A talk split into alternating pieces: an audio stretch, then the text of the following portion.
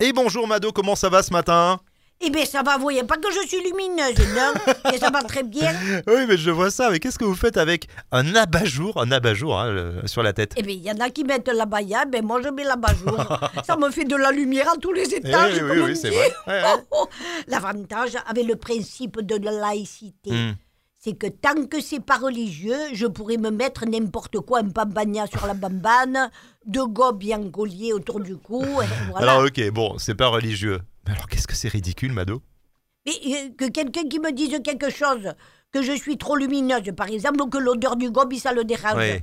Peut-être, peut-être, mais moi, au moins, je peux rentrer n'importe où comme Ouais, ça. mais, mais en tout cas pas à l'école. Vous pouvez pas rentrer avec un abat-jour ou en pambagna sur la tête Par dans une école. Je, je risque de rentrer à Sainte-Marie, peut-être. Non, je rigole. Ouais. mhm. Non, je vais pas me gêner pour rentrer. Je suis allée chercher ma petite nièce euh, euh, eh ben, à l'école. Eh ben, Les enseignants, ils m'ont laissé rentrer. Ah oui. hein. Et oui, hein.